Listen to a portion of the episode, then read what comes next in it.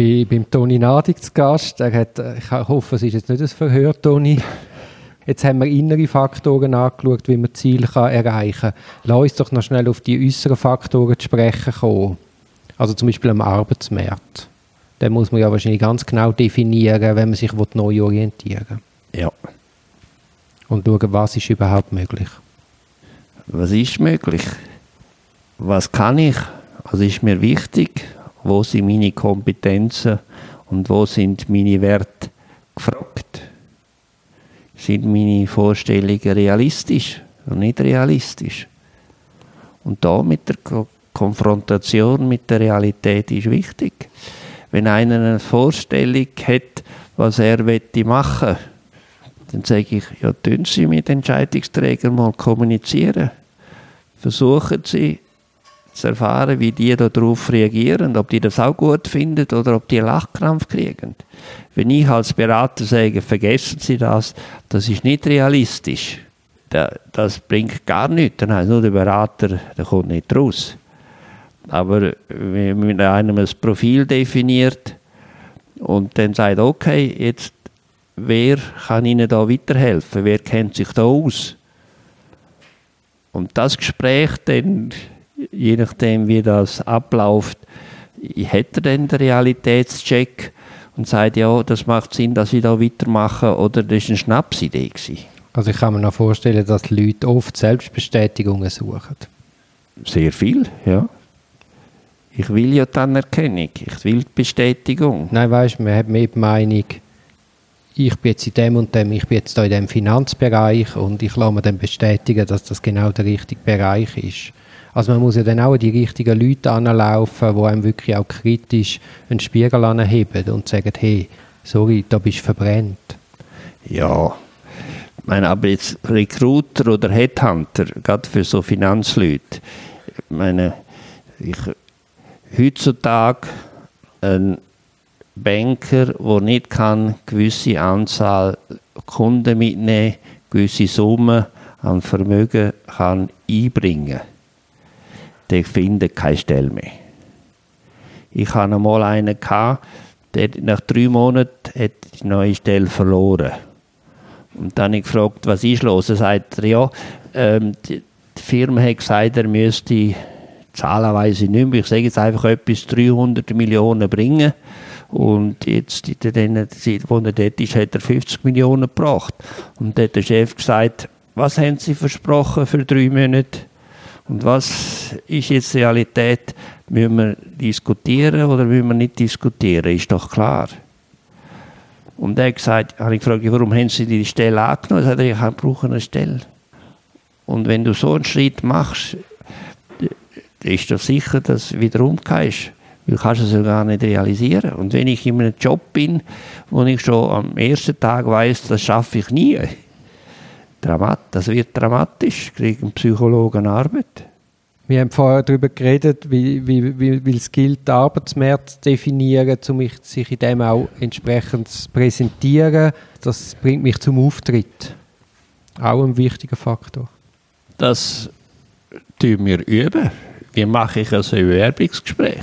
Wie mache ich das Netzwerkgespräch? Wer bin ich? Was kann ich? Was will ich? Was biete ich? Was biete ich nicht? Und dann äh, in der Firma, wo ich denke, die brauchen das, dort werde ich hin, voraus trainieren, damit ich das optimal kann durchbringen kann. Das heißt, mich verkaufen. Ja, ja, und es ist ein Manager von einer ganzen Bewerbungskampagne. Ja. Er ist eigentlich der Manager wie vom Biden. Ja, das, das ist ähnlich. Wenn wir überlegen mit jedem, was habe ich zu bieten. Also ohne Recherche kein Erfolg. So ist es. Also es ist ganz viel Grundlagenarbeit. Ich tue, ich tue das so betonen, weil ich mich eben immer wundere. Ich komme so viele Bewerbungen über und ich sehe einmal, hey, die Leute wissen gar nicht, was ich mache. Und ja. dann frage ich mich, warum bewerben die sich überhaupt? meine, ich in meiner alten Firma wöchentlich haben Leute angemeldet, telefoniert und gesagt, sie wollen zu uns arbeiten. Ich frage, warum wollen sie zu uns arbeiten? Ja, wissen Sie, Sie sind Headhunter für Leute über 50, oder? So eine Aussage ist der Gespräch vorbei. Ich frage jetzt, ich jetzt, wenn ich Stellen ausschreibe, frage ich explizit. Erklären Sie mir, warum Sie die richtige Person sind für die Stelle. Das ist die zentrale Frage. Das ist das Einzige, was mich interessiert. Was profitiere ich, wenn ich sie anstelle? So habe ich die Frage an mich gestellt. Ich habe neuerdings auch angefangen, mein eigenes, ich habe früher einfach bewer also Sachen ausgeschrieben und habe quasi mein eigenes Kontaktnetz nicht angezapft. Aber das mache ich neuerdings auch wieder. Dass ich wirklich alle, die ich kenne, anschreibe und sage, hey, kennen ihr jemanden gut? Tönt allenfalls dem sagen, er soll sich mal bei mir melden. Das hilft sicher. Will ich dir nur einen empfehlen, den ich gut finde, weil ich will mich ja nicht bei dir blamieren. Wie, äh, wie ist denn das bei deinen Leuten? Also zapfen die auch ihr Kontaktnetz an oder bewerben die sich auf Inserat oder greifen die dann zu Headhunters? Wie ist das? Also 80 Prozent von der Stellensucherfolg läuft über das Netzwerk. 80 Prozent. Ja. Man kann davon ausgehen, dass höchstens 20 Prozent der Stellen überhaupt ausgeschrieben sind. Aber- Aber, das wäre ja zeigen, dass man sich ganz viel auch blind bewirbt. Blind bewerben ist sinnlos. Ist sinnlos? Wenn du ein biege Dossier bekommst von Juristen, die eine Stelle suchen, bist du interessiert. Schaust das seriös an. Headhunter sagen mir, schauen Sie, ich kriege jeden Tag 120 Dossiers von, von verzweifelten Leuten. Interessiert mich ein Scheiß? Interessiert mich gar nicht. Ich habe eine klare Vorstellung, was ich für einen Mensch suche. Und der finde ich. Ich habe ja mit elektronischen Tool kann ich alles finden. Ich habe meine Researcher, habe meine Agenten, die mir informieren. Und wenn ich, wenn mir einen anruft, dann frage ich auch, warum wollen Sie zu mir arbeiten? Warum denken Sie, sind der richtige Mensch, die richtige Frau? Warum sind wir attraktiv für Sie? Und wenn sich die Person über die Firma informiert hat und über die Tätigkeit, wo er oder sie denkt, dass sie dort ausüben kann, dann wirkt sie überzeugend. Und die meisten Manager sind immer auf der Suche nach guten Leuten. Und wenn ich mich ein bisschen informiere, was ist der Bonin für ein Typ, was sucht er, was macht er und schaue, was in seiner Firma in den letzten zwei Jahren gelaufen ist, dann merke ich doch, wenn ich ein bisschen das gut beobachte, an was für Arbeitskraft ich könnte der interessiert sein. Welche von meinen Kompetenzen könnte ich dem zeigen, damit er sagt, doch, den muss ich mal kennenlernen. Ich muss eine Firma gut kennen, erst dann kann ich mich überzeugen. Das ist, glaube ich, auch noch wichtig, dass man dann, wenn man aus einem Burnout kommt, dann eben nicht in einen Aktionismus oder aus, einer Entlassung, dass man dann nicht in einen Aktionismus verfällt und eigentlich das ganze Netzwerk gerade mal verbrennt. Das ist eine grosse Gefahr. Es gibt ganz viele, die Friststellen verlieren, heute noch Bewerbungen machen, allen sich Dossier, 120 Dossier verschicken. Sie sind verbrennt. Für was bewerben sie sich? Ja, vor einer Woche hat er sich beworben für Job A, vor drei Wochen für Job C und vor, vor einem Monat für Job O. Jetzt kommt er schon wieder. Ich tue alles elektronisch erfassen, ist transparent. Wenn ich dir sage, aber warum bewirbst du bei mir? Warum denkst du, ich, du bist richtig für mich? Wenn du mir etwas erzählst, wo ich zeige, wo ich sehe, du hast dich auseinandergesetzt mit meiner Firma, mit deinen Kompetenzen, da bin ich wirklich interessiert, dann sage ich, sitzen wir mal zusammen, kommen wir mal vorbei. Und diese Vorarbeit muss gemacht sein. Wir müssen sehr viel bremsen und sagen, jetzt sind wir vorbereitet. Tun wir mal das Bewerbungsgespräch üben. Warum haben Sie die Stelle verloren? Also der Satz muss stehen, oder? Oh, wenn, wenn der Recruiter, und das sind Profi, merkt, der ist noch halb krank, der ist noch in der Klinik oder der hat die Entlassung noch nicht verdaut, der kriegt einen roten Kopf, wenn er muss erklären warum er nicht mehr bei der Bank ist. Ist das Gespräch gelaufen? Und das tut man im, im Outplacement tut man das mit Video trainieren, nachher miteinander anschauen. Heute mit dem Handy ist ja einfach. Stellen Sie Ihr Handy auf und jetzt schauen wir es an. Was haben Sie referiert? Was haben wir geübt? Warum sind Sie nicht mehr äh, wieder UBS? Und was haben Sie gesagt? haben sie wieder über ihren Chef geschumpft, wenn sie gesagt es ist eine Scheissfirma. Aber gleichzeitig sagen sie, sie sind traurig, dass sie weg sind. Ja, was ist jetzt richtig? Würden sie so einen anstellen? Ja, eigentlich nicht. Also fangen wir von vorne an. Warum wenn sie zu mir arbeiten? Ich nehme sie, wenn sie mich überzeugen und ich denke, doch, von ihnen profitiere ich. Wenn ich sie anstelle, verdiene ich Geld und meine Firma wird erfolgreicher. Und nicht, das ist ein armer Tropf, ich gebe dem eine Chance. Oder wissen Sie, ich will beruflich weiterkommen, geben Sie mir eine Chance. Auf meine Kosten wie du weiterkommen, sicher nicht. Das haben wir auch also mit Videoaufnahmen geschafft, haben wir auch bei der Anwaltsprüfung. Also in dem Seminar erfolgreich durch die Anwaltsprüfung. Und es ist so krass, so die ersten fünf Meter in den Raum rein. Und du weißt schon so viel. Da sind wir Menschen unglaublich intuitiv und, und fühlig. Ja. Ich meine, wenn einer reinkommt in ein Bewerbungsgespräch, bevor der sitzt, hat man schon Erwartung. Ich bin ja, eben, ich habe es vorher einmal schon gesagt, ich war bei dir in so einem Workshop gewesen, und dort haben wir die Übung gemacht, einfach stehen und sagen, ich bin ich. Und was man dort für Unterschied gesehen hat, also man weiß das gerade, oder man weiß gerade, was ist das für eine Person? Ist es echt? Ist es angelernt? Ist es ein Gewürg? Oder stimmt es, was er sagt und was er denkt?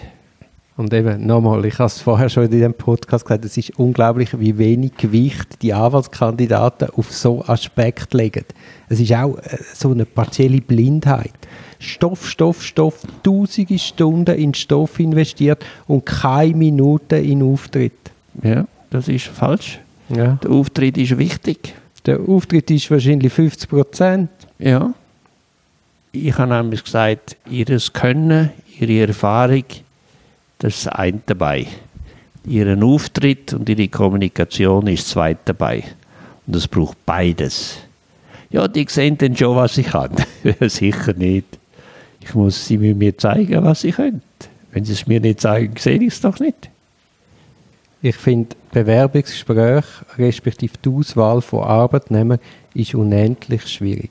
Ja. Ich mache es so, oder mir, ich, ich habe jetzt angefangen, dass ich statt das Bewerbungsgespräch mache, vorgelagert, gehe ich einfach mal einen Kaffee oder ein Bier trinken. Ja. Und es geht mir nur darum, den Charakter und das Mindset von dieser Person zu kennenlernen. Weil sonst, bei mir ist das Bewerbungsgespräch immer ein halber Tag. Also ich habe sie integriert in die Arbeit, habe ihr gerade etwas Aktuelles gegeben zum Mitschaffen. Aber du weißt ja eigentlich schon nach drei Minuten, zumindest weißt du, die, die nicht in Frage kommen, weißt nach drei Minuten. Ja. Und bei den anderen schaust du näher ran. Und dann hast du einen riesen Aufwand, aber du weißt eigentlich schon nach drei Minuten, ich glaube, das wird es nicht. Ja. Wie findest du die Idee mit dem Bier vorgelagert? Das kann sehr gut sein. Wenn das der Kultur entspricht, in dem Milieu, wo die Person sich bewegt, dann ist das absolut okay. Also wie meinst du jetzt das? Also ich muss sagen, ich ernte unglaublich viel Irritationen. Das ist komplett atypisch für, für meinen Berufsstand. Es ist atypisch. Aber gerade darum spannend. Weil es atypisch ist, kannst, gelingt es dir Leute anzusprechen, die nicht 8, 15 bis Viertel ab 12 sind, sondern auch über den Tellerrand rausschauen und so andere äh, Personen oder andere Rahmenbedingungen genau anschauen und attraktiv finden. Mir hat einmal eine Bewerberin gesagt, ich komme, nehme die Stelle an. Und dann habe ich ihr gefragt, warum nehmen Sie die Stelle an? Und dann hat sie gesagt, wenn in einer Firma so Leute wie Sie Platz haben, also wie du? Ja, dann ist die Firma gut, dann komme ich. ja, das ja, für mich ist das ein Kompliment gewesen. und die hat gesehen, das ist ja nicht nur 9 bis um 12, sondern es hat auch anderes Platz. Ja, genau. Und ich meine, das Entscheidende ist ja, man schafft, zumindest in meinem Bereich, eng zusammen, man hat viel Druck, man hat viel Stress. Und dann willst du einfach wissen, ist das eine Person, die ich eine Woche im Mittelmeer segeln könnte, bei jedem Sturm, bei jedem Wetter, bei jedem Essen. Und das lernst du in einem herkömmlichen Bewerbungsgespräch nicht kennen. Ja. Auch bei einem Bier lernst du es nicht kennen, aber ja. vielleicht nach dem siebten Bier dann ein bisschen besser. Ja. In unserer Beratung Problematik von einer Person, die Schwierigkeiten hat, geht es amigs 10 Stunden, 15 Stunden, bis man das Wesentliche sieht. Wo ist der Hase begraben?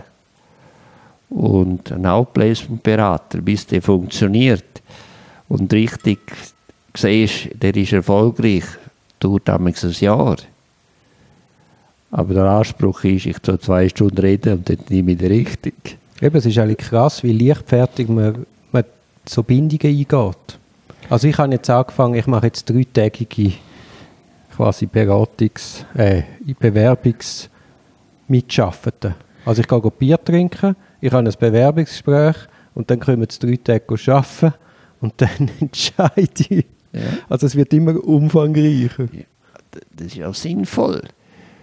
Die große Mehrheit der Leute tut mehr Zeit aufwenden zur Auswahl von einem neuen Auto als von einer neuen Stelle. Ist eigentlich absurd.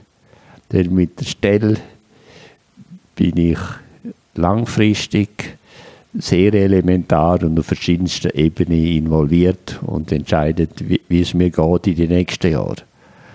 Wie häufig wird bei einem Bier oder schnell, schnell entschieden, dann nehmen wir, hoffen wir, das geht gut. Kennst du den Bertrand Picard? Ja. Der ist ja einmal mit einem Solarflugzeug und auch mit einem Heißluftballon hat er um die Welt, ja. um die Welt. Und beim Heißluftballon sind das zweite in dem Ballon gewesen. Ja. Beim Fliegen hast du dich abgewechselt. Und der hat gesagt, oder, in so einer, du kommst ja dort oben, kannst du in Krisensituationen kommen. Und damit du dann dort oben funktionierst, musst du absolut wissen, wie der andere in der Krise funktioniert. Dass du das auch allenfalls kannst auffangen dass man sich ja. eben in der Krise ergänzt und nicht sich gegenseitig sabotiert, miteinander abstürzt. Und ich habe mir dann das wie zu Herzen genommen und habe mir überlegt, was ist der Schlüssel, um zu verstehen, wie eine andere Person in einer Krise funktioniert. Und ich meine, in dem Moment, wo ich das verstehe, ist es dann allenfalls jemand, wo ich mit dem zusammen arbeiten möchte. Hättest du mir da einen Tipp? Wenn ich den Tipp hätte, der so funktioniert, wäre ich Nobelpreisträger. ich glaube eben, oder der Bertrand Piccard sagt, ein wichtiges Element liegt in der Vergangenheit. Dass man weiss, nicht die Fragen kommen, wo sehen Sie sich in drei Jahren, wo sehen Sie sich in fünf Jahren, bla bla bla, bla sondern dass man wirklich anschaut, was machen Geschwister, was machen die Eltern, wie ist das Streitverhalten unter Geschwistern gewesen. So Fragen. Was hat er für Probleme gehabt, wie hat er die Probleme bewältigt, oder alles schönreden. Auch mit Leuten, die Psychiatrieerfahrung haben, anstellen. Ist auch immer so eine heikle Frage. Geben wir dieser Person eine Chance oder nicht?